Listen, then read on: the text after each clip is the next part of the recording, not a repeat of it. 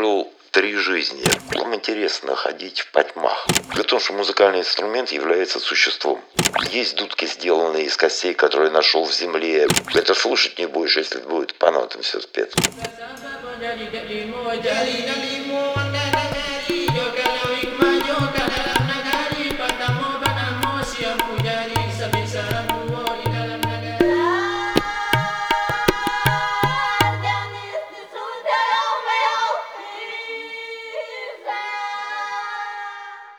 Здравствуйте, дорогие друзья! С вами Вась Минков и подкаст World Music Geek, в котором мы разговариваем с любителями, ценителями и деятелями традиционной музыки. Сегодня мы, наверное, выйдем за эту тему довольно сильно, потому что у нас в гостях один из самых ярких представителей отечественной, да и мировой андеграундной культуры, актер, пионер индастриала и исполнитель э, религиозной тибетской музыки традиции Бон, Алексей Тегин. Здрасте, Алексей. А, здравствуйте. Смотрите, первое, что я вас хотел спросить, это у вас есть такой манифест «Беспечность, безответственность, безжалостность». А, да. Расскажите про него, пожалуйста, что это такое, откуда это взялось? И я сторонник таких вещей, как э, сначала сделать э, какую-то структуру метафизическую, будем называть ее манифест, а потом исследовать. Это такая внутренняя дисциплина. И как-то я задумался, три слова на букву «Б» и стал анализировать параметры Вселенной. Думаю, мы любим смотреть звездное небо, восхищаться этим величием божественной свободы. А какие же с точки зрения человека атрибуты у этого пространства? И вдруг понял, что вот эти три слова исчерпывают характеристики Вселенной. Беспечность, безответственность и безжалостность. Первое, могу расшифровать, беспечность. То есть это беззаботность относительно возникновения этого действия и продуктов этого действия. Я обеспечен. То есть само действие, как дети, оно увлекаемое, но изначальный посыл и результат меня мало волнует. Я обеспечен в своей деятельности, не озабочен ничем. Безответственность. Во-первых, я не несу никаких дисциплинарных э, взысканий за результат своей деятельности, и я ни перед кем не отчитываюсь за свою деятельность, кроме как перед самим собой. Но сам по себе я не заинтересован ни в каком результате, поэтому я безответственен в момент действия. И безжалостность — это, соответственно, всю энергию, которая у тебя есть. Если ты взялся за что-то, ты кидаешь туда — ты безжалостен по отношению, ну, будем говорить, если человек к себе. Но это атрибутика Вселенной. А откуда у вас взялось такое понимание Вселенной? Сейчас я тогда отклонюсь несколько. Я прожил три жизни, будем так называть, э, райский сад. Это период, когда я занимался живописью, и для меня кумирами были Леонардо, Джованни Беллини, художники Возрождения, Ранный Джотто. То есть человек совершенный. То есть это как бы такая объективизация человека лучшего из себя, гармоничного. А потом был период жизни, где я спустился в долину тумана, сумрачную. Это Карлос Кастанеда, самокопание, мистика, энергия, э, ходьба по неизведанным тропам. И этот период продолжался лет 15. Днем я спал, у меня были черные окна, ночью я вставал. То есть это такая многолетняя практика исследования. А потом третий период — это восхождение, то есть райский сад, темная долина, так говорить, и горная вершина. Сейчас горная вершина. Вот, благодаря практике Бон, то есть древнему шаманизму и изменению своего сознания, то есть мы как бы синхронизируемся с древними темпами, с древними вибрациями, с древним взглядом, э, перемещаем точку сборки сознания, ну, фокус сознания в ту же точку, э, как сознание древних людей. Древних я имею в виду до э, европейской истории. То есть планетарная древняя. Ну, европейская история, ее можно же разные э, как бы точки отсчета начать? Может... Я начинаю эту европейскую историю, когда появилась сознательная европейская культура, то есть это Древняя Греция. А, Древняя Греция, то есть не эпоха Возрождения, да, именно Древняя Греция. Да, самый, да, такой платонизм, mm-hmm. да, то есть европейская мысль, будем так говорить. Ну и, соответственно, европейская культура, э, антропоцентризм, прочее, прочее, прочее, прочее. То есть как бы все было зациклено на человеке, его отношении с окружением. А раньше вся древняя культура, ну и так сложно назвать культура, это мы называем, древнее бытие, оно базировалось на ощущение, я так подозреваю, человеком не, не от, как себя как неотъемлемую часть бытия которые вделаны в бытие. А сейчас мы рассматриваем бытие отдельно, себя отдельно. То есть такой взгляд со стороны. Вот. Ну, не хорошо, не плохо, так антропоцентризм. Угу. И второй момент, еще так называемое э, популярное вот слово тантрическое или практики.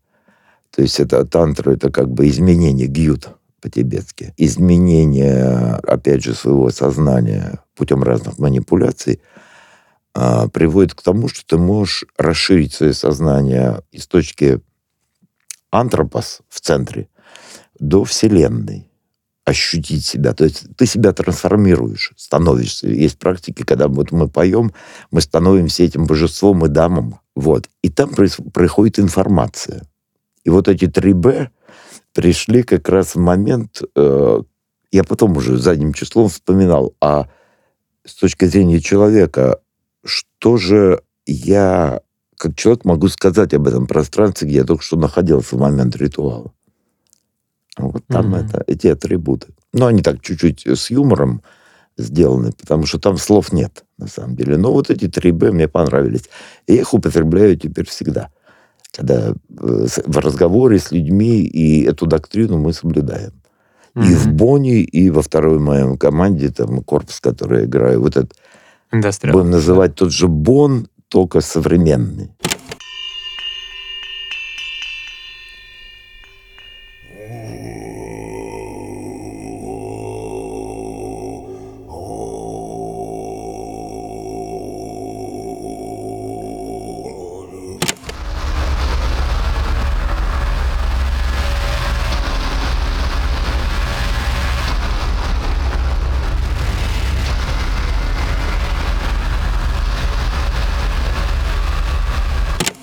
То же самое состояние. То есть это помимо бытия, это такое шаманистское состояние. Ну, то есть, получается, вы видите такую вот некоторую сущностную э, схожесть в индастриале да. и в... Да, да, да, да. Если, э, если убрать вот эти внешние атрибуты, что шаман, он там с какими-то костями в каких-то отрепьях сидит весь грязный, а люди, которые играют индастриал, они как европейцы, это, не, это ты ничего не поймешь. Где-то, э, хорошо, возьмем Свонс ранний, Майкла Гира, да?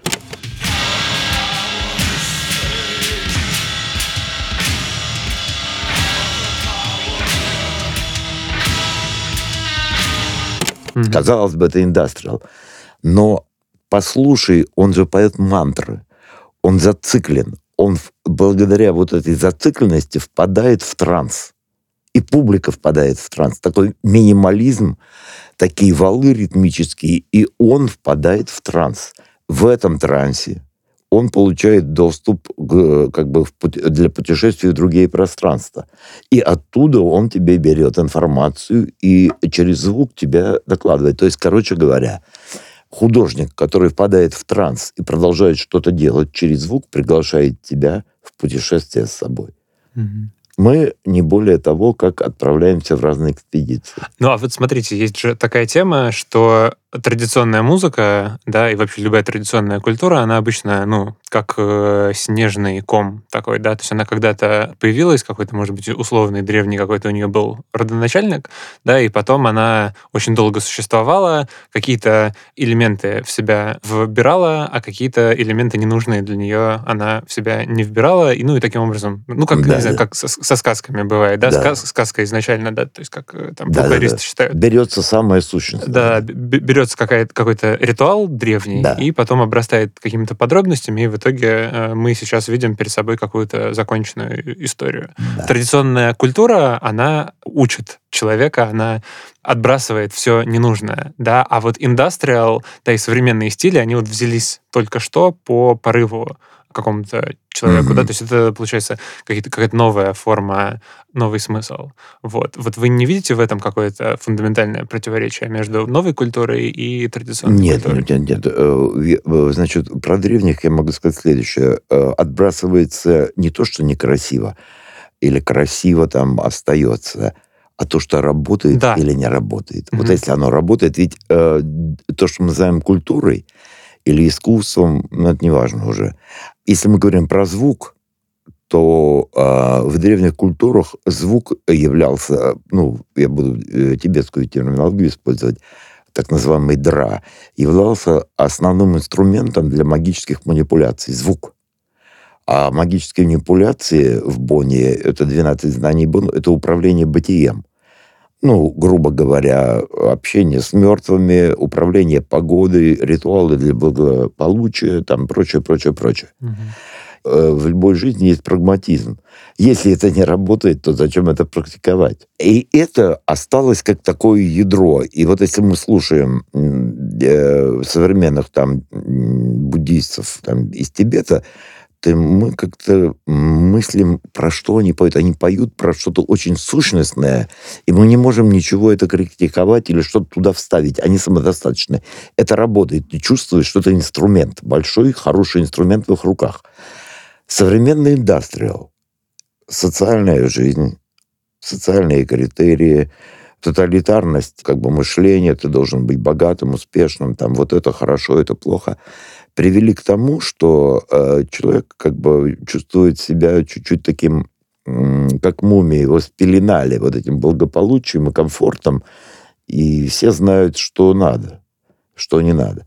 И индастриал появился как, э, как бы такое, как дети противиться, как такое м, желание освободиться от вот этих вот родительских оков. Я знаю, что лучше для тебя. То есть тоже к сути перейти. Да, и счету. перейти к сути. Но э, при том, что я с огромным уважением отношусь, проще было бы взять какую-то форму старую и под нее косить. Но это этническая музыка, это дешевый трюк. Они взяли то, что у них есть в руках, они взяли то, что близко. Это шумы. То есть это тоже звук изначальный ведь. Если шум ветра, был для древних очень важен, крики животных, крики птиц, есть 12 видов пения в боне магических, подражание такому, такому, такому. Да. То есть звуки окружающие, ну, понятно, да, то есть звуки, шум моря, там, э, крэш ледников, то современный городской человек берет что? Что его окружает?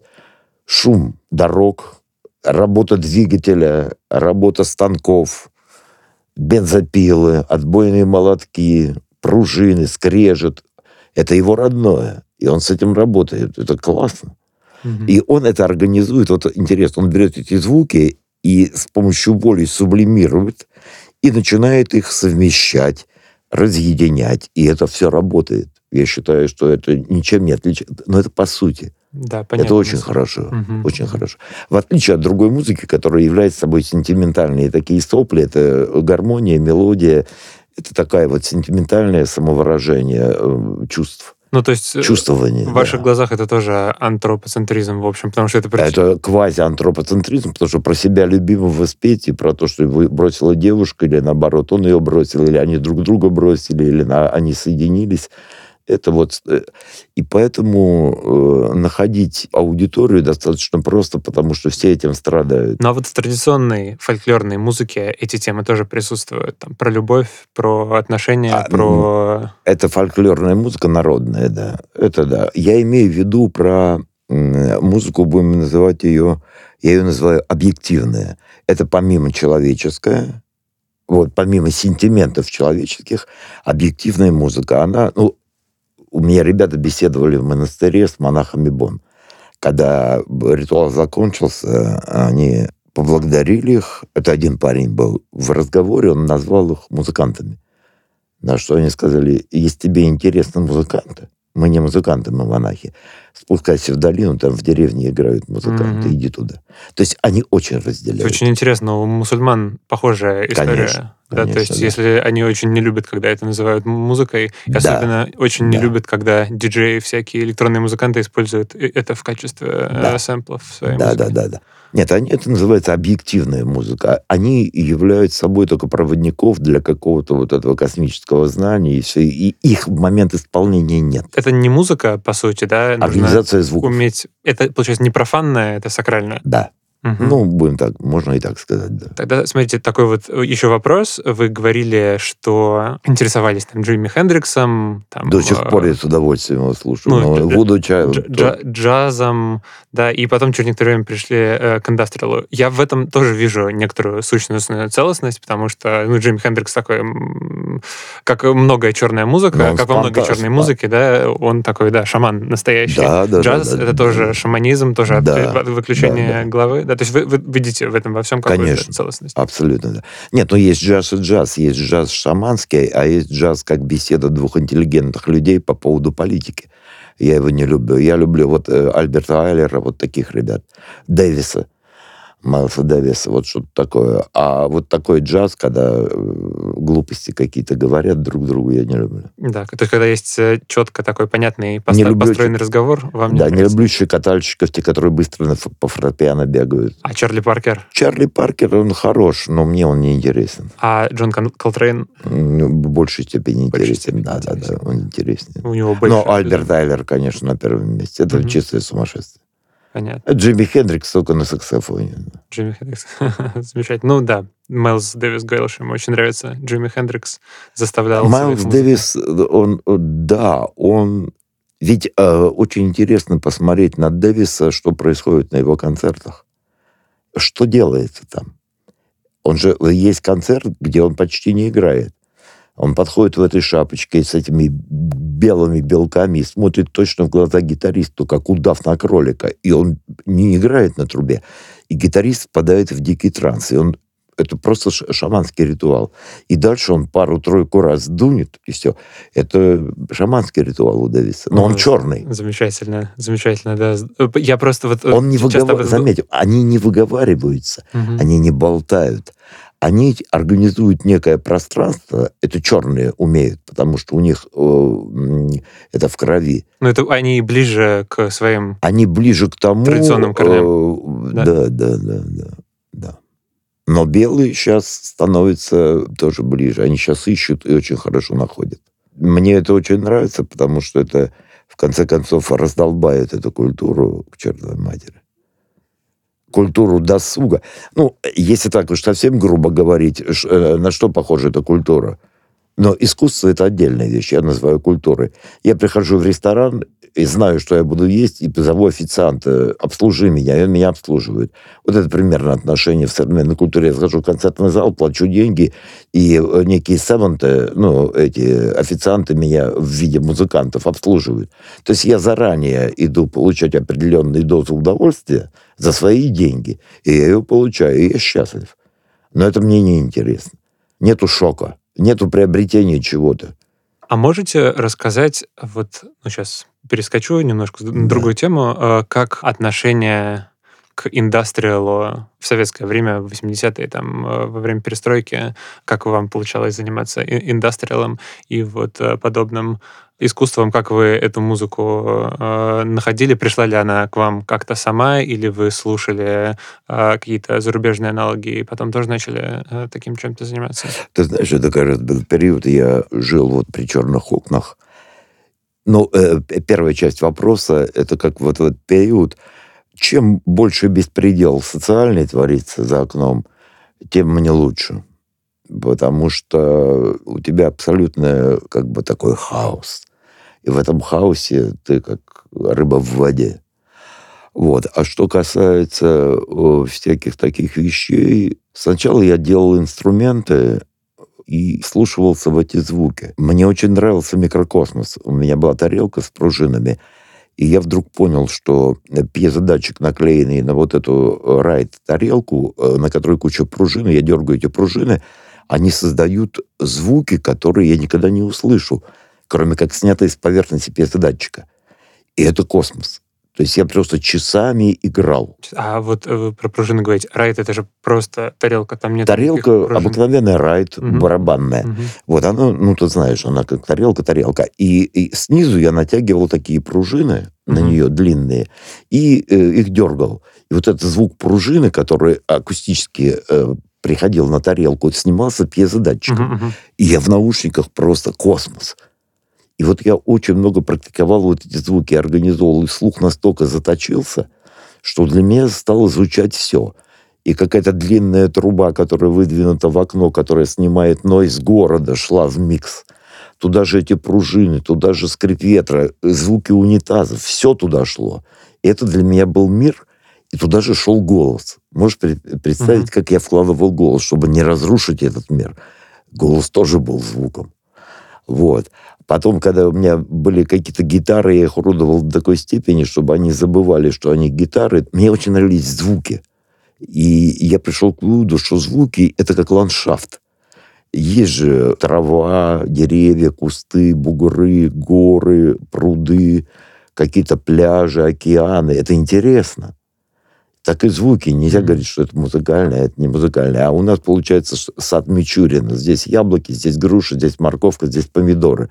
Ну, вот это скучно. Вот вы говорили в интервью Moisture про то, что у вас не получилась коллаборация с группой Сано, потому что, ну, вот вы очень... Масло масляное. Да. Вот мне интересно, как у вас складывались отношения с Святославом Пономаревым в этом отношении, когда вы вместе играли?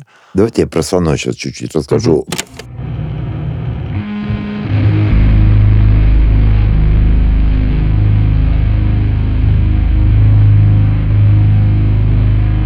Мы с ними очень много на сцене вместе играли.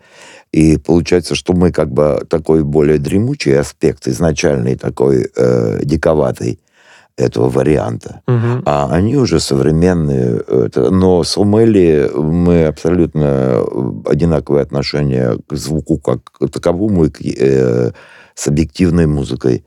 Там мышление одинаковое. Мгм. Просто у них другой инструментарий. Мы голосами это делаем, а они там чем-то еще. Но Омели очень уважает нас и как бы фанат некий. И хорошо это складывается. Публика всегда, э, ну, ей присутствие на таких концертах очень интересно, потому что ни- никто никому не противоречит, просто разные аспекты одного и того же. Вот. Но сейчас пандемия. Но я думаю, что возобновим. Я с ним пел э, на открытии Мгм. ГЭС-2. Я как бы с- э, э, вдвоем с Омелем мы играли. Он отличный парень и быстро все схватывает. И мне очень понравился такой ритуал адский Мгм. был в этом ГЭС-2 в руинах. Э, Мне очень нравится.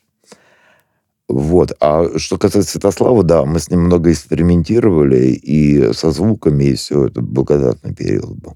Ну, то есть Ну, вы, хотите сказать, что потенциально как бы Сано тоже может быть какое-то взаимодействие у, у вас? Вы что-то, может быть, все-таки сделаете вместе? Вместе на Да. одной пластинке, то есть Да. Нет. Вот у нас есть пластинка, где мы записали вживую. Я вот пою, и у меня там еще тарелка. То есть не тарелка, а лист кровельного железа огромный с пружинами. Я делаю нойз, голос и два порно-вибратора, которые создают вот это вот такой для голоса, как бы, а стена-то такая. Мне очень нравятся эти машинки, потому что они создают вибрации. В корпусе у, меня, у нас их много. Они колоссальные работают. То есть ты понимаешь, да, больше ничего не надо, и начинаешь орать под это. Хорошие вещи, моторы, эксцентрик, все, да. Э, Вот. А вместе, ну, очень много низких частот и, ну, масло масляное. Потом у них есть Атила, и я думаю, что... Не.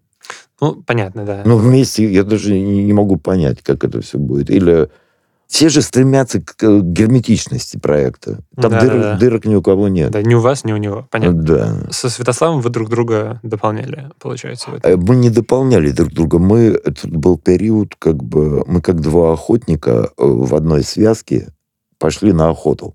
Мгм. Вот. И когда мы видели э, что-то, мы это хватали и пытались этим овладеть. Вот. Когда мы овладевали, мы, мы поохотились очень хорошо с ним. Очень. Гениально. И отбойные молотки были, и листы железа, и какие-то рояльные струны, и битое стекло, и голоса, и тибетские, очень много. И мне ему это дало колоссальный А сейчас, опыт. сейчас вы с ним работаете как-то? Нет, давно уже нет, потому что я э, понял, что для меня самое интересное это голос как инструмент. Мгм. И я собрал людей, которые сумасшедшие все. И вместе с ними мы стали предаваться извлечению звуков из собственного тела, Мгм. что без посредников вызывает колоссальный эффект и для самого себя. Ну, короче говоря, это тантра. Я Вот. понял. Но нужно сумасшествие. Я понял. А вот А Слава стал делать более иллюстративную такую метафизическую темную вселенную, используя другу- другие артефакты для звуков.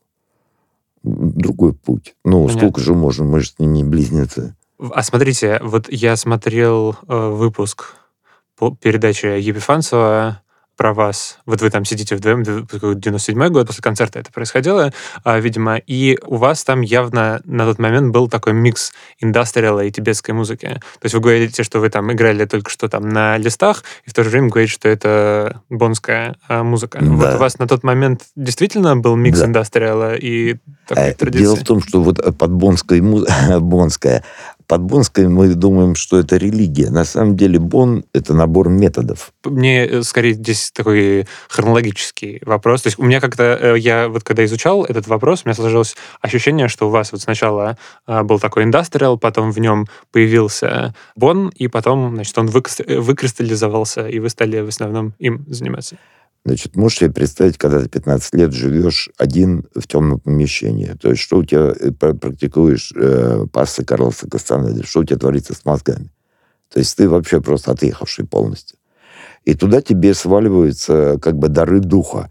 В частности, мне э, знакомая принесла кассету, э, единственную, собственно говоря, даже на сегодняшний день, которую записал приятель ее приятеля просто в Бонском монастыре Мэнри в момент ритуала Медиу Джампа Трагоа.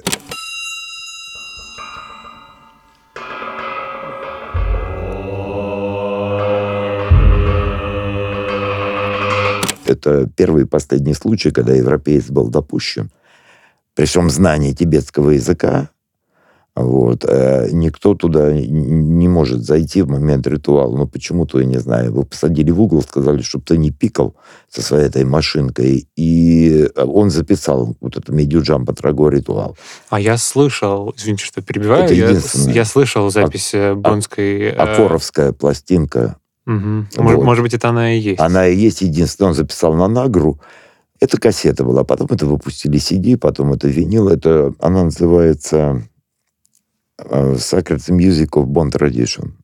Мгм. Это ЛП и CD. Это вот и А Там, там на обложке монахи стоят в Да, да, да. Это Всё, единственный Мгм. меджам по Траго, потом ритуал на джик, и потом там э, чайная церемония, все. Это было записано в один присест в Манри, в монастыре. Первый и последний раз, больше не было. Значит, темное помещение, практика Кастанеды. Другую девушка приносит эту кассету, про нее вообще никто не знал, она не выпущена была, она из первых рук. То есть с Нагры была сделана копия и попала мне в руки. Я это слушаю. То есть ты понимаешь, в чем дело? Что когда ты за- э, сфокусируешься на чем-то, вдруг дух дает тебе какие-то дары по биографии, подкидываются. Я стал ее слушать. Э, На меня не произвело это впечатление, но произвело впечатление следующее. Своя беспомощность, когда я попытался петь с ними вместе. Мгм, И да, я вдруг понял, историю. что откуда такая блистательная и колоссальная воля, непоколебимость голосов и полная уверенность, как ледокол. У меня этого нет. И вот это... Я думаю, ничего себе. Какие это люди. Это прямо не люди. И я стал вместе с ними петь, практиковать. И благодаря этому а, твое сознание меняется. Любое сакральное пение меняет сознание в большей степени, в тысячу раз, чем прочитать миллион книг по какой-то тантре, там, своим несчастным голосом «Ом мани падмахум». Это, это все смешно. Возьми просто, заставь свое тело вибрировать. И оно тебе даст ту информацию, которую ты ни- никогда нигде не прочитаешь. То есть тантра. Вот. Соответственно, это туда надо. И все это, все это вместе, это все живое. Я ничего не высасывал из пальца. И ты меняешься в этот момент. И для тебя, как вот ты поешь, Это сугестия на этом звуке. Тут же ты берешь эту тарелку с пружинами. Это космос. Тут же твой голос. Все это в одно. Все в порядке. Это не надо думать, что Бон — это религиозная доктрина, где вот там вот это сюда войди, здесь спой, вот это пальцовку, здесь мудру сделай. Это нет, суть не в этом.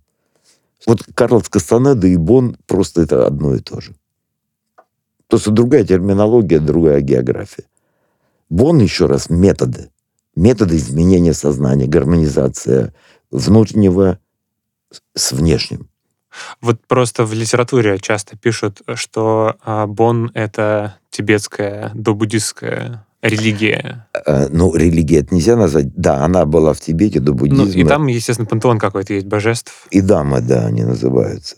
Есть современный Бон, он очень похож на буддизм в силу ряда причин. Вот. Есть более изначальный Ято Критпа, Бон изначальный, э, э, Ято Критпа Бон. Это Бон изначальной Вселенной. Это набор методов, которым пользовались энергетически мощные люди в окружении царя для управления бытием, для того, чтобы Шаншунг империя росла и процветала. Это как бы царь использовал. Это будем называть такие инструментарий. Но он до сих пор существует э, там у нас в Азии, и нечто тому примеров очень много. Даже наши люди с заводов обращаются, угу. чтобы... Ну, короче говоря, ну, да. хотим, чтобы пошел дождь. Он пойдет. Дождь, э, э, до сих пор есть паво, которые вызывают дождь. Ну, это Угу. Не надо думать, что мы живем в этом мире, э, который вот и есть. А вы Твердый и конечный. Вы начали заниматься Бон именно потому, что форма я не знал, сказать, что это называется было. Да? То есть, ну, вам форма э, показалась э, какой-то очень близкой. Просто вот у вас, да, получается, в разных, в разных близкая, интервью у вас да, литмотивом такая мысль проходит о том, что, ну, как бы... Это для вот, меня мое. Вы говорили, что во многих традициях есть вот похожая, ну, условно, прикладная э, магия традиционная, да, то есть люди во всех э, традициях как-то пытались взаимодействовать с, с природой, у них разные были методы. Бонский способ этого взаимодействия, он, получается, э, самый близкий. Так? А, а, ты имеешь в виду вот эту форму? Да, то есть почему, почему именно Бон, почему там, не знаю, не, не, что? А, не суфии какие-нибудь там или не какие-нибудь славянские а, ритуалы? А, и суфии тоже. Я тебе могу сказать такую вещь. Где-то лет пять я практикую пение в момент ритуалов которая базируется на пении Муэдзина. Я очень люблю пение Муэдзинов и заслушиваюсь, когда я в Стамбуле, когда одна мечеть и вторая — гении. Просто гений. Это то же самое, абсолютно. Угу. Тут э, вот какая вещь. Мне просто нравятся более низкие вибрации. Это дело вкуса.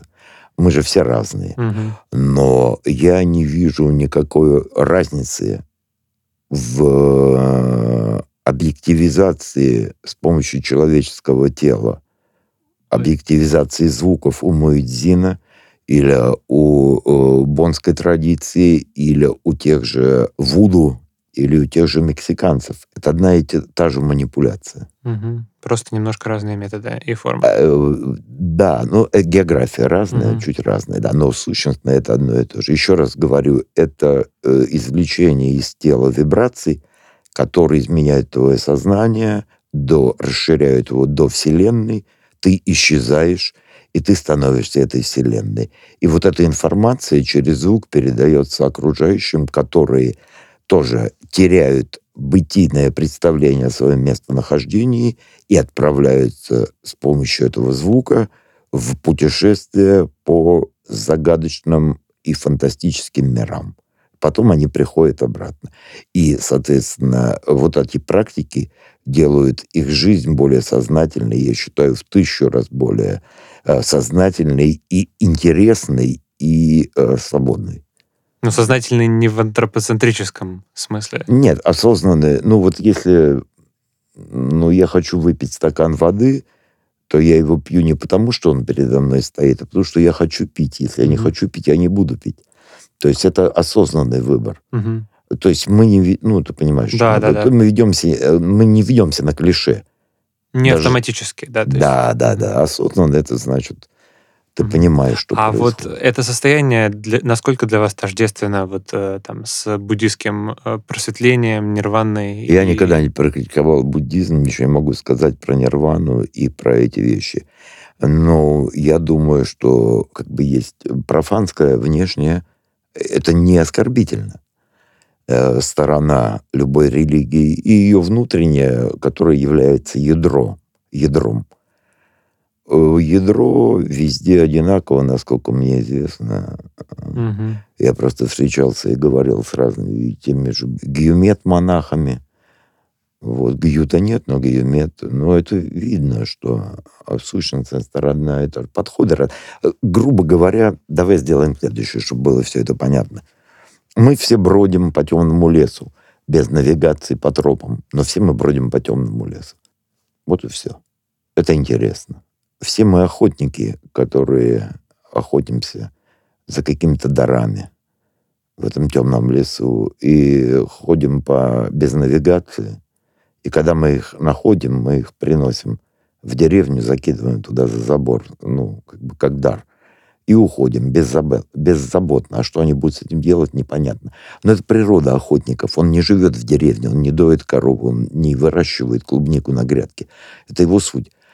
И мы не идем в лес по грибы, мы идем в пруд к прикормленной рыбе с удочкой утром, чтобы наловить на уху. Нет.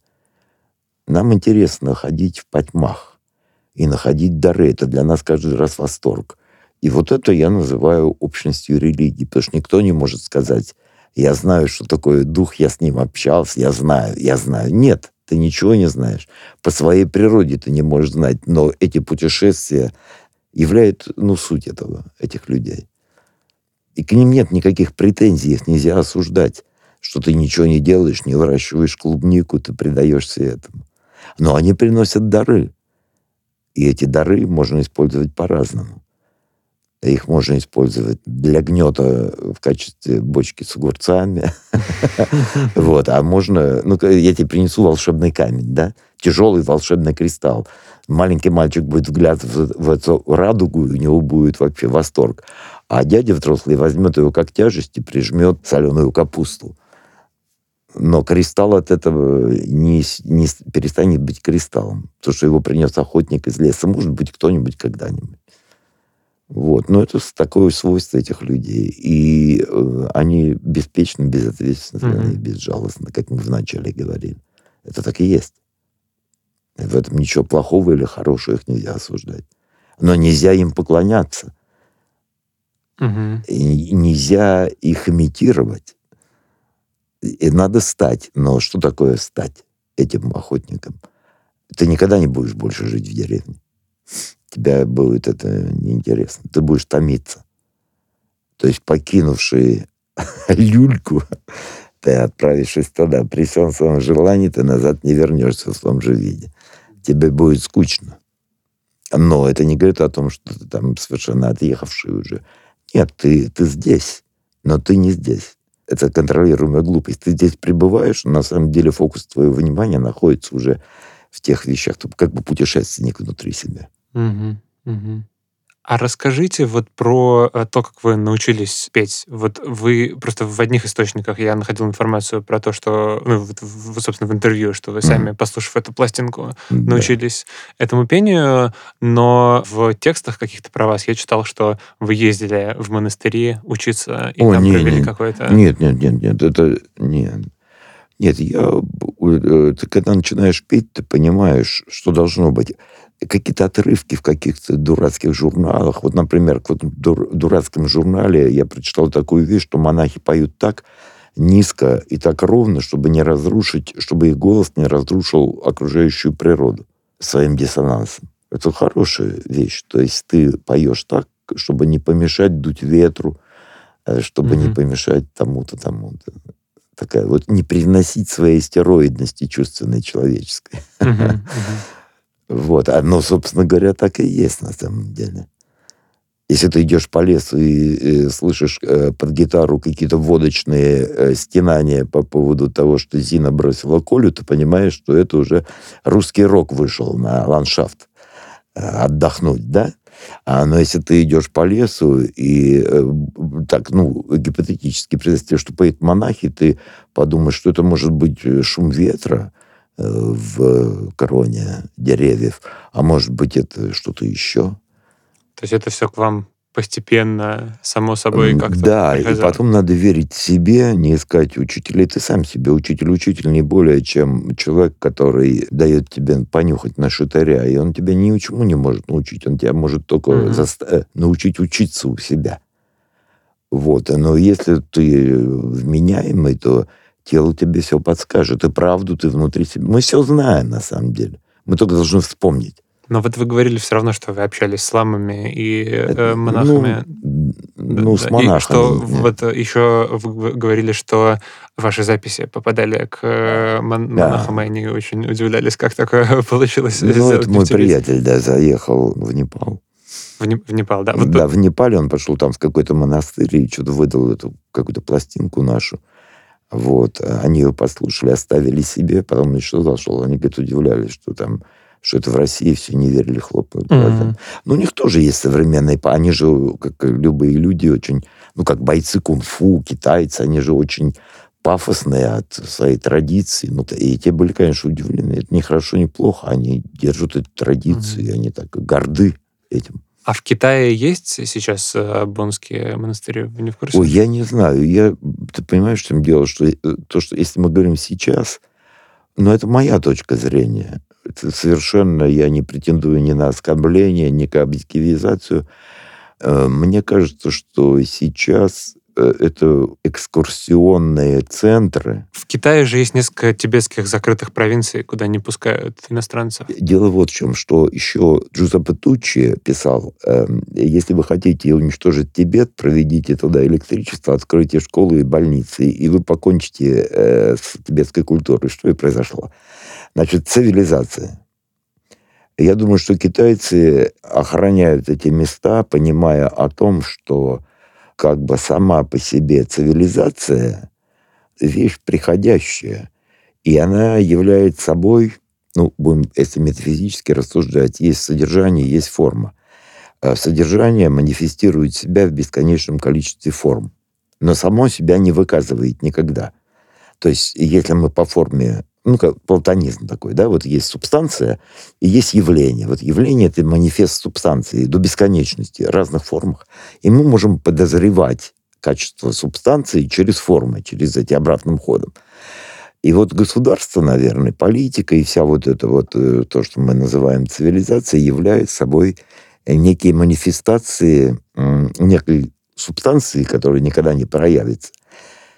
И, наверное, вот то, что китайцы охраняют какие-то провинции, э, является некими эм, такими внутренними, субстанциональными, очень важными для планеты, может быть, для китайского государства, может быть, для вообще космоса, структурами, которые не должны быть разрушены цивилизацией. Ну вот просто было же, ну это не знаю, можно ли это назвать геноцидом, но очень много тибетских храмов э, во время культурной революции уничтожили, очень много тибетцев поубивали. Нет, давайте делаем следующий экскурс. Государство Шаншунг. Как буддизм появился при династии, когда правили Гюге, там была война, и резали не то слово.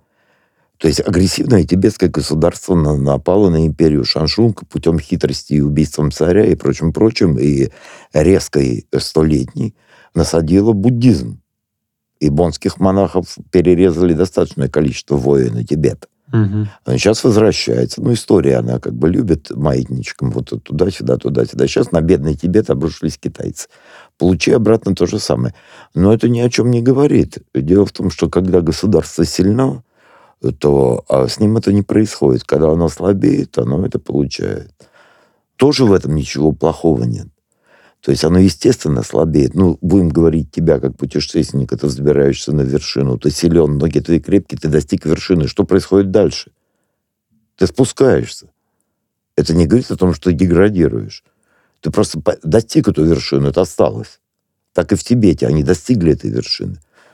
Осталось. Мгм. Дима, Джимми Хендрикс, э, почему говорят, что ох, как рано он умер, он, еще, он достиг этой вершины.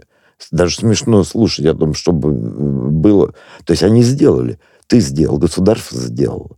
Потом оно спускается новым. И вот это очень хорошо, мне нравится. Мгм. А за счет этого тибетское знание стало прорастать э, в Европе. Ты понимаешь, когда что-то угнетается, оно бежит от угнетателей и начинает пускать свои плоды в разных других местах. Возвращаясь к вашему творчеству, мне интересно, если трудно так попасть в эти монастыри, откуда вы берете э, тексты для своих Ну, во-первых, э, тексты есть и привезенные были из Лхасской библиотеки, есть в интернете. Сами по себе тексты, не надо думать, что мантра, вот ты ее произносишь, это прямо вот оно.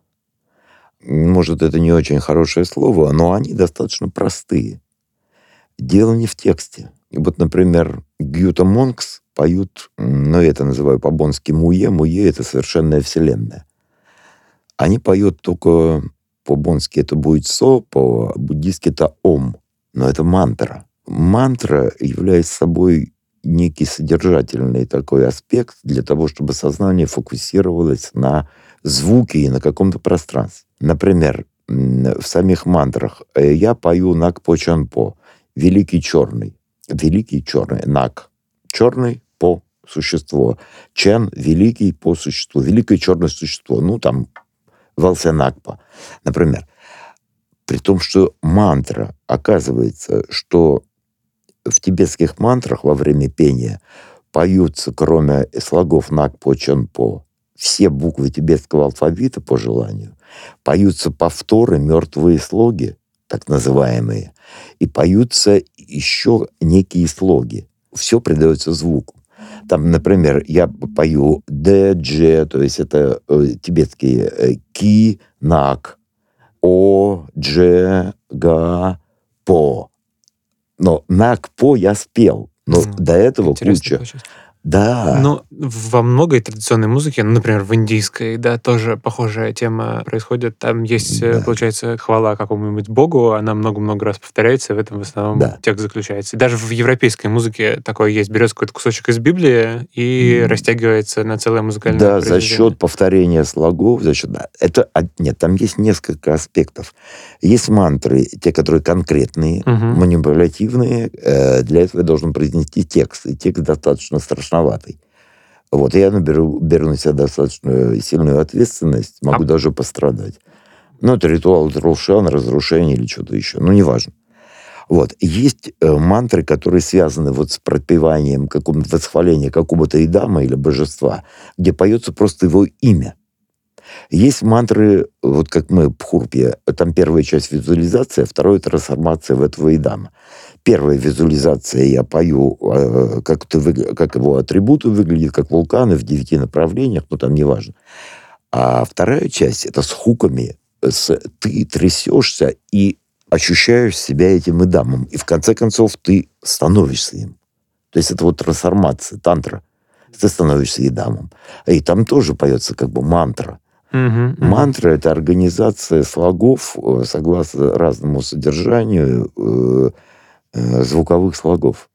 А чем мантра от тантры отличается?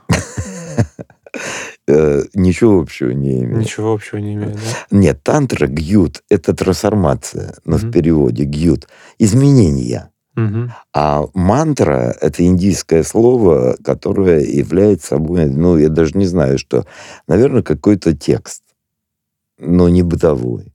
А можете привести какой-нибудь пример такого текста, которых вы про- пропеваете на своих выступлениях? А, ну, возьмем, а, ну, гру- грубо говоря, простая мантра А, Ом, Хум, да? Мгм. Аум, Хум. Значит, э, вроде это Аум, Хум. Ну, или там по-буддистски Ом, Ахум. Вот, но я тебе могу сказать вот в чем история. Я не буду сейчас вот то, что меня просишь говорить, не хочу. Вот, я просто хочу еще раз э, педалировать про звуки и мантры с- соответствия. Вот буква А. Если ты представишь себе А, когда ты поешь, это открытый рот. Звук твой распространяется, как у микрофона не кардиоида, а омни. Кругом А. Потом А перед О делается буква Э. Э — это кардиоиды. Это уже как бы угол такой. То есть сначала круг, потом угол. Ом, ом – это труба, а ом кончается м, хум. А, то есть ом и хум – это одно и то же слово. М – это как игла, пронзающая бесконечность. Что мы видим? Мы видим полное открытие, потом полузакрытие, труба, почти закрытие и истончение до луча. И вот благодаря манипуляции этими слогами А, Э, О, У, ты можешь вот этот звук расширять, сужать, так, так, на этом оставаться. Вот это мантра звуковая. Содержательную я не буду говорить, потому что, ну, чтобы не разочаровать народ десакрализацией тибетских текстов. Угу. Правильно. Да, если, нет, если кто хочет, он может зайти в нет и найти себе там перевод. Это очень на мандалы, по-моему, похоже. Ну, мандал это, это декоративная да. история того же самого. Например, я сталкивался с монахами, которые не могут петь эту мантру, потому что она как бы не сочетается с ними. Но многие знают эту мантру, но ее не поют. Они поют звуки, имея в голове это содержание, не пропевая ее вполне допустимо. Например, там стослоговая матра, вот, э, муе-муе, харамуе, там, т т т т т вот, ты можешь петь просто о или у, со, но она у тебя в голове. Бельканта. Ты же понимаешь, да? Ты держишь либретто, о чем он поет, но ты слушаешь звук на незнакомом итальянском языке, и певец Бельканта тебе не поет под гитару про свои чувства. Он ну, это очень похоже, да? Это похоже, Либретто да. и бельканто.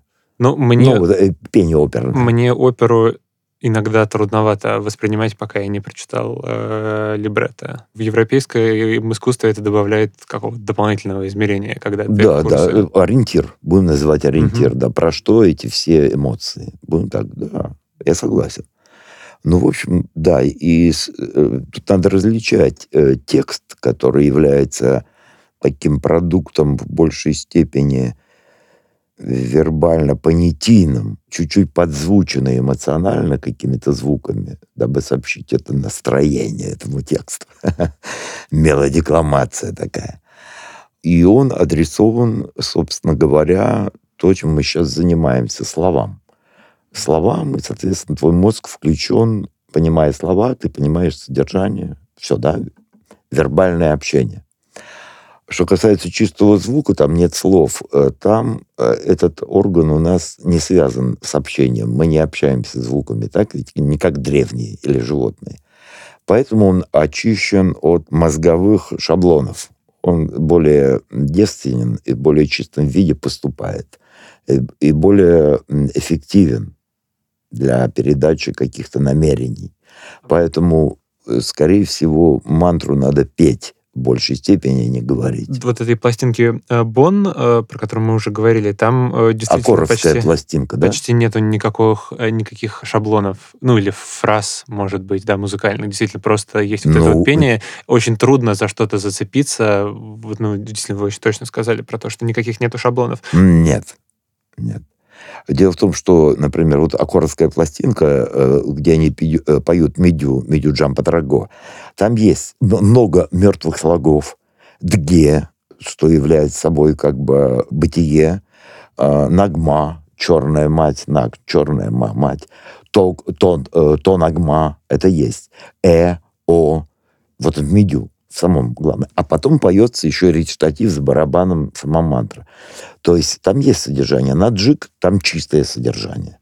Вот, но мелодизм там есть, я могу сказать. Uh-huh. Там, например, мелодизм, если так для музыкантов будет понятно, я возьму от некой ми, там ми ми ми ми ми ми ми ми ми ми ми ми фа, затяг на фа, потом опять ми ми ми ми ми ми ми фа, следующая фраза ми фа фа фа фа фа фа фа фа фа фа ре фа ми ми ми, то есть это полутон наверх, тон вниз.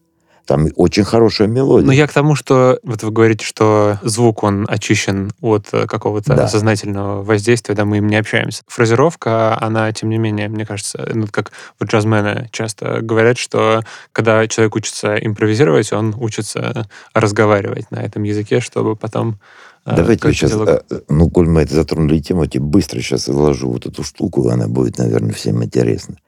Значит, возьмем ноту ми. Ми – это мама. Я сейчас будут дурацкие термины очень быстро. Ми – это мать. Мать начинает от избыточного давления пытаться. И она уходит на фа. Фа – это есть напряжение по отношению к ми. Сила кончается, она опять в ми. Она уходит на фа, она напрягается, опять ми. Она устает, откатывается на ре. Там она отдыхает, большая секунда. Или малая секунда, ми бемоль. Может и там отдохнуть. Опять и это у нас вызывает напряжение, мы с ней сопереживаемся. И вдруг она разрешается фа диезом, ми, появлением некой фа диез. Большая секунда, правильно? И эта большая секунда может быть обращена. То есть это уже два. Была цифра один, и она энергетически, как машина, заезжает на хорн, съезжает, чиди. Потом появилось два. Фа диез. Этот фа диез, да, начинает тоже напрягаться по отношению к матери. Это печаль, минорная терция.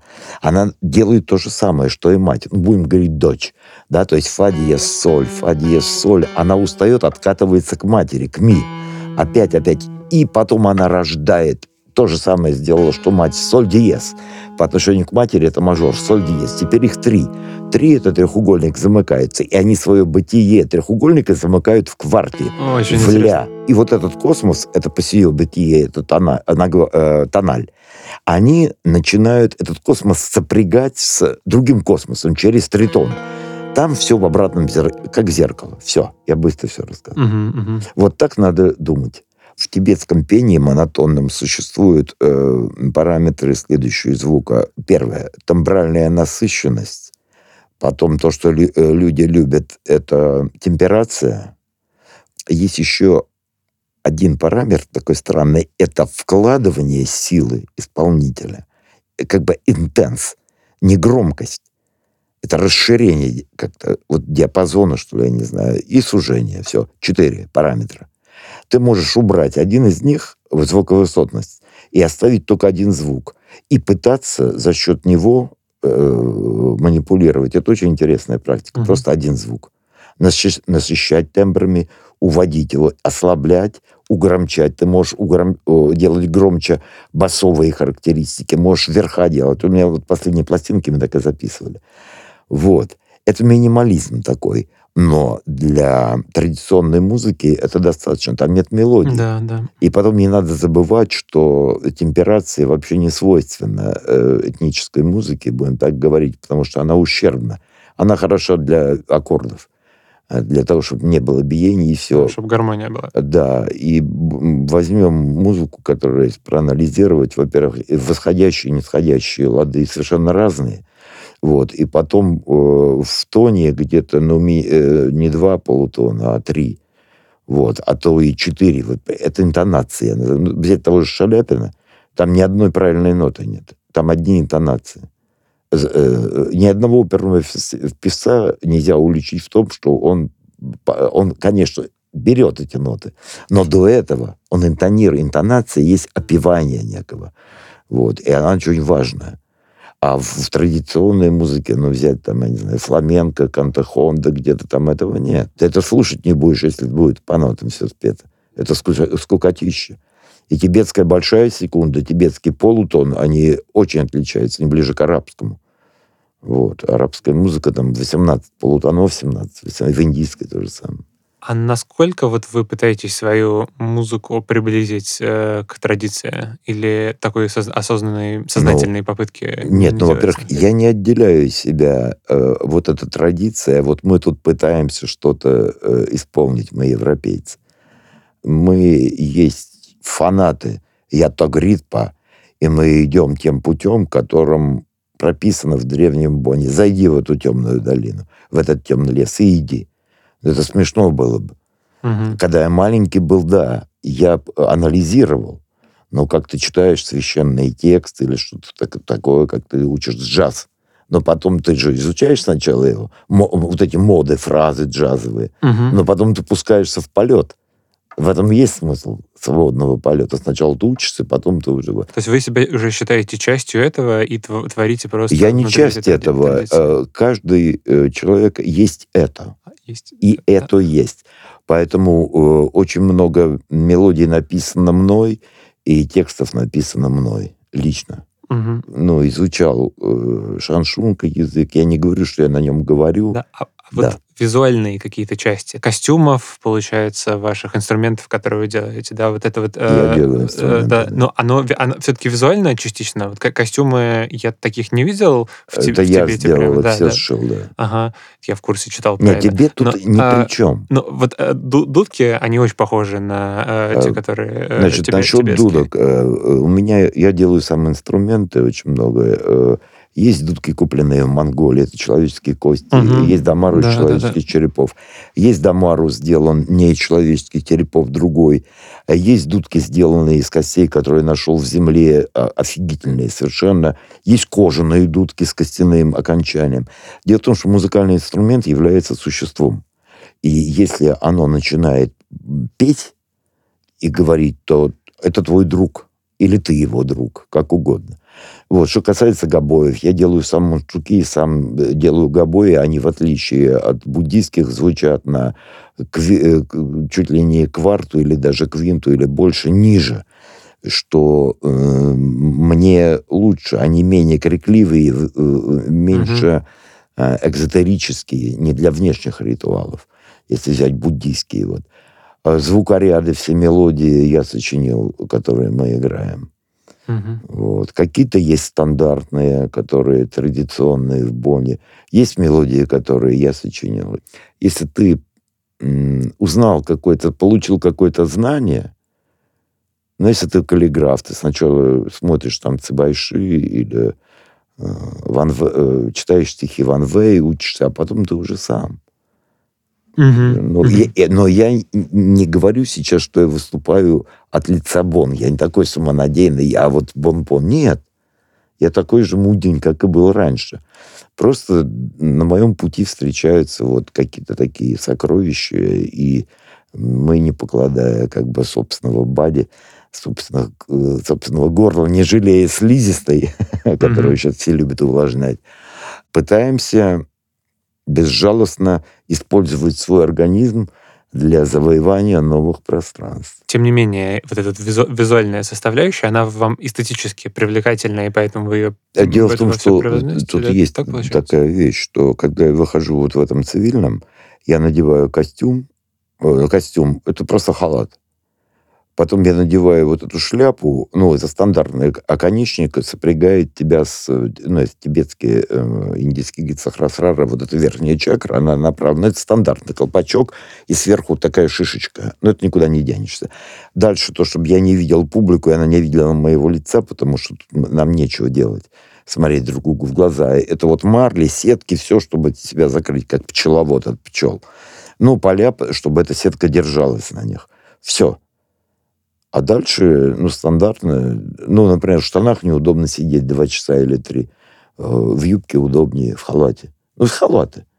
Вот. Ну, там есть еще одна составляющая, конечно, но я не буду про нее говорить. Дым. Мы вдыхаем монгольский можжевельник, дабы быстро привести... Это не наркотик, но этот запах быстро меняет твое сознание, потому что мы с улицы пришли в Москве, чтобы быстро поменять на сцене твою точку сборки и перенести сюда. И дальше поехал, и все. Но кость это не досужие разговоры, почему девственница, почему человеческая. У меня была кость, которую я уважал ровно там три часа. Я сделал сам из морга, у меня был колоссальный звук, приятнейший. Но ночью пришел хозяин этого алкоголика от цирроза печени, умер. И мне пришлось утром ее сжечь, э, то есть э, размолотить и сжечь, и спустить в унитаз, Да. потому что я не хотел с ним общаться. Хозяин пришел, додулся, называется. Поэтому это, это ничего в этом нет такого волшебного. То есть инструмент это... Вот сейчас я делаю гигантскую раковину. Существа. Они поют. Вот мне интересно еще, то есть это уже за пределами э, всех этих тибетских штук, мне Ага. интересно, что из себя представляла вот э, фабрика кардинального искусства, которую Ага. с Епифанцевым сделали, что это было за место, кто там... Но я не с Епифанцем. Это не с Епифанцевым? Я в нескольких источниках видел, что вы ее с Епифанцевым сделали. Ну, Нет, тем не- тем не ну менее. это интернет, да. Ну, как есть, так... Я беззаботен в этом смысле. И безответствен. ага. Нет, мы со Славой просто имели сквот рядом, где поливальники, э, э, водители поливальных машин э, жили внизу, особнячок, рядышком буквально там на Болотной площади. А на втором этаже мы, значит, там фигарили по четвергам вот эту вот свою э, музыкальную историю. И в одночасье нам позвонили и сказали, что завтра утром в 9 часов приедет экскаватор и все это снесет. И у нас была одна ночь. Мы собрали все манатки и ночью, значит, э, стали оглядываться, куда бы... Ну, это достаточно большое количество барахла. И мы увидели Роснефть, в конце, и там дырка была, и мы пошли, пошли и увидели там Смирновские склады, такое вот просто ничейное а, помещение, его раз, разрушили, но не сломали. Ну, стены каменные, все это 2000 метров квадратных. И мы туда это все затащили, в комнату, прикрыли это толем, э, и утром э, поехали, я быстро поехал, э, взяли какие-то деньги, купили доски, наколотили пол, заказали железную дверь, и там рисовались. Потом Володя появился, Володя делал свой театр там, тоже дверь сделал, все завладел. Потом еще какие-то фотографы. В общем, это такой сквот, и мы там два с половиной года держались в Роснефти внутри. Потом Сечин все это выгнал нас а, тоже экскаватором сломали, значит, захотелось автостоянки. Мне очень жалко, даже не нас. А, и на фабрике там «Зеленый слоник» снимали, «Активная жизнь» была. Мне очень нравилось. Войдите!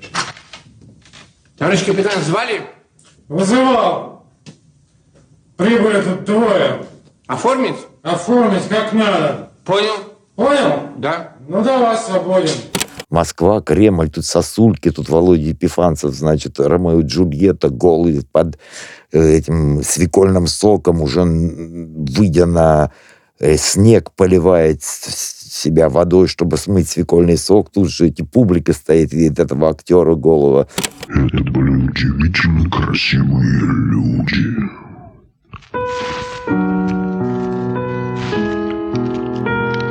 Так чего же мне погляться? Мне себя по имени назвать. Все очень реально. Тут же грохочет вот это бон по-тибетское. Приходили милиционеры с автоматами, пытались нас оттуда выгнать. Потом ушли, даже забыли Калашниковы свои, потому что после, э, ну, пения они mm-hmm. как так это... Но они чуть-чуть предались много То этому. Есть пришли с Калашниковыми послушать? Да, и... думали, что это притон наркоманов. Я их пригласил на концерт, они поставили Калашникови на лавочках и пошли слушать. Потом они, когда они ушли, попрощались. А потом я крикнул, чтобы они калаши свои... Они забыли автоматы просто. Смешные, видимо, да. Видимо, Нехорошие видимо. ребята, ничего-то, все замечательно. Барабан наш гигантский, когда мы его выносили, там полутораметровый был, метр восемьдесят даже, и били в него на улице, разносился по Москва-реке напротив Кремль, все это было как-то так. А, Нет, это было классно, но, к сожалению, э, я вот, ну, понимаю, в чем дело. Нельзя их обвинять, конечно, а, но какой-то у богатых людей должно быть не сочувствие, они не должны чувствовать так же, как андеграунд, но уважение пометуя о том, что, собственно говоря, в человеческой истории остается, и почему мы себя людьми считаем, только артефакты, не деньги, не какая-то вот деятельность по приобретению, перепродаже каких-то там, содержанию каких-то валютных проституток, там, я не знаю, не по длине яхт, а потому что сделали какие-то упыри в области, построили пирамиду Хеопса, сделали Станхендж, расписал кто-то чего-то, создали какой-то балет, построили какую-то музыку. Э, Бекон, Фрэнсис Бэкон нарисовал какие-то картины, Дебюси что-то наиграл, Ван Гог себе в качестве нашатыря, порезав ухо, значит. Вот эти люди украшают человеческую историю и являются собой как бы для нас, что мы люди, мы не забываем. И вот им бы об этом хорошо помнить, особенно не вторгаясь в подробности, дать каким Мы же от них ничего не хотим. В принципе, uh-huh. чтобы не трогали, мы уж как-то сами там... Почему в Сохо в Америке, например, Венди Уорхол, Джаспер Джонс и Олденбург и прочее, потому что их не трогали на этой фабрике. Они захватили эту штуку, и их никто не трогал. Здесь бы тоже хорошо. Ну, зачем этот склад? Кому он нужен? Кому нужен вот этот, ну, что с него доить? Фитнес-центр очередной или что там? Сломать и построить автостоянку? Ну, глупо. Но вот, к сожалению, в европейских странах э, с большим пиететом чуть-чуть относятся к этому. У нас, конечно, совсем оголтело. Они думают, что если они построят там какой-нибудь концертный зал, то прямо у нас культура до небес скочит. Она же творится где-то полукухня, полусквот. Самые талантливые люди, они в принципе асоциальные по природе своей. Дай им возможность собраться, что-то новое создать. Потом это будет частью культуры, потом это разнесут, оформят. Это будет хорошо, интересно. Но нельзя их уж совсем это самое лишать всего. Они эмигрировать начинают. Вот в те места, где они... Ну, ты понимаешь, о чем я говорю. Да, где позволяют этим заниматься. Вот. И нельзя думать, что вот этот культурный гламур, он э, что-то создаст. Он вторичен всегда. И вот сейчас я чувствую, что у культурного гламура э, как бы кислородное голодание. Исчез андеграунд, подпитки нет. И они начинают задыхаться, они не знают, что делать, потому что без этого как бы источника ничего не... А раньше в 90-е было. Ну, взять питерцев, там, Новикова, всех вот этих Асса там и прочие ребят э, э, питерские. Да, сколько из этого вышло? И после того, как третий голубь вернулся с оливковой веточкой в клюве, Ной распахнул двери ковчега, ступил ногою своей на траву, распростер руки к солнцу и громогласно произнес «Асса! Асса? Асса!» В Москве тоже было такое же, да. Ты говоришь, Володя Пифанцев, Володя Пифанцев. Но без театра, без «Зеленого слоника», без вот этих дрема и прочих передач, где он снимал все вокруг этой фабрики, не было никакого Володи. До сих пор снятся. Эти сны, он плачет во сне. Вспоминая это, класс. Я, смотрите, что вас еще хотел спросить. Вот вы, а, а, получается, общались с Ано, а мне интересно, с какими вот другими э, индустриальными музыкантами вы общались. Вот мне кажется, Дуглас Пирс очень похож из группы and John, очень по духу и по вайбу на вас похож. Интересно, вы знакомы вы с ним? Нет, И знакомы вы э, с Майклом Гирой лично? Или... Нет, мы э, сидели в одних гримерках, и мы несколько раз э, выступали на одних фестивалях. Я его очень уважаю, и э, гениальный. Ну, не, ну, парень просто фигура номер один для меня. А так общаются очень тесно с Омели, а так на площадках со многими. Ну, вот ко мне приходил Урсус Воунд, парень, э, как его зовут, англичанин. Отличный, отличный парень. Степлтон.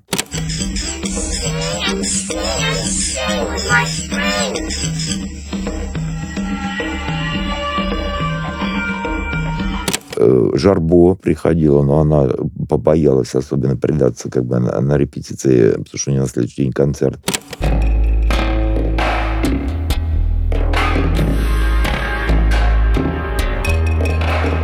Пригласил из Godflesh лидер Бродерик.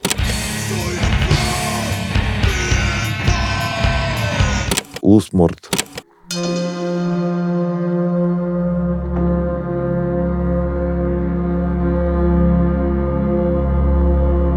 Тр- э, Треха секта.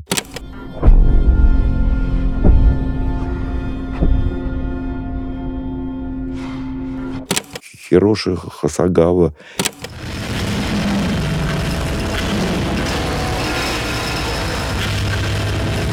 Из э, Финляндии вот эти Октавеус.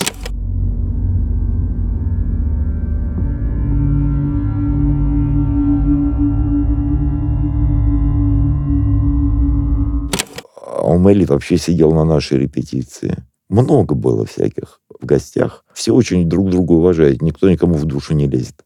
Все очень содержательные, умные, понимающие, что делают, но пиетет огромный и на сцене. Но они все м, являются собой личности, которые исповедуют свою некую такую ипостась и содержательные, и вызывают большое уважение. Все хороши. Отдают себя полностью, при том, что на сцене так, что ну, мало не покажется. Никто не играет с публикой, никто не пытается публике понравиться. Все делают э, как бы обоюдное удивление, и они в восторге от того, что происходит, и публика в восторге, они соучастники Вы, происходящего. вот вы не воспринимаете публику как часть э, концерта, то есть как взаимодействие с публикой? Не, мы все вместе а- а- все, отправляемся все- в путешествие. все вместе, да? То есть пу- публика, публика просто неотделимая. Ну, все вместе отправляемся в путешествие хором, да, Мгм. конечно. Мгм. Мы иногда, как сталкеры, ведем ее, иногда она сама чего-то там, иногда... Нет, это такое коллективное мероприятие, хотя можно и без публики. Сложный Мгм. такой, ну, не сложный, интересный вопрос. Я понял. Они приходят, я не знаю почему. Я бы, например, не стал слушать. Это очень долго и... Ну, ну да, сидеть и слушать или стоять, я бы не стал. Я бы лучше домой на кухне чай попил бы. Ну, что-то их Очень туда, хорошо, да. что-то туда их привело, я не знаю, голод какой-то там по, ирра- э, ирреализму, иррациональному. Ну вот. Ну и тогда напоследок, какой совет вы могли бы дать молодым художникам, исполнителям, творцам? Ну, э, да, молодым, потому что старым уже ничего советовать, они уже сформированные, и Аллах Акбар, ура. Вот, а молодые, значит, э, дерите из себя семь шкур, будьте бескомпромиссны, верьте себе в свою собственную правду, не старайтесь вписаться в масс-медийное пространство, не, не старайтесь понравиться публике, не думайте ни о чем, кроме как о самих себя, как героях. Верьте себе и будьте безжалостны. БББ. Все, безжалостность, беспечность и безответственность. Те восторги, которые вы будете испытывать, это и есть плата за ваше безумие. И будьте безумными. Не надо быть э, культурными единицами, которые вписываются в какие-то тренды, там, этот индастриал, ну, вейв какой-то или dark ambient. Нет, нет, это, это коллективные вот эти вот э, экскурсии. Будьте одиночкой. И верьте в себя, и назад дороги нет. И ура, вперед. На, на это вы и родились, собственно говоря, да? Иначе зачем? Мгм. Потратьте это время с умом. И достучитесь до духа, он смотрит вашими глазами, делает вашими Мгм. руками, и приведите его в восторг. И он скажет, ай да Вася, ай да молодец. Скажешь, ну да, я не подкачал. Он говорит, да вообще best. Говорит, а э, я тобой доволен. А ты? Да я вообще отлично себя чувствую. Ну вперед дальше, на поиски неизведанного. Вот и все, вперед. Ой. Пока есть энергия, лупите. Ну вот и все. Спасибо большое. Не тяните резину. Очень интересно было с вами пообщаться. Ну, хорошо. Большое спасибо всем, кто с нами сегодня присутствовал. Вот. Алексей, вам всего хорошего, удачи в творчестве. Будем продолжать. Да, спасибо. Привет, слушатели. Я верю в вас. Не подкачайте.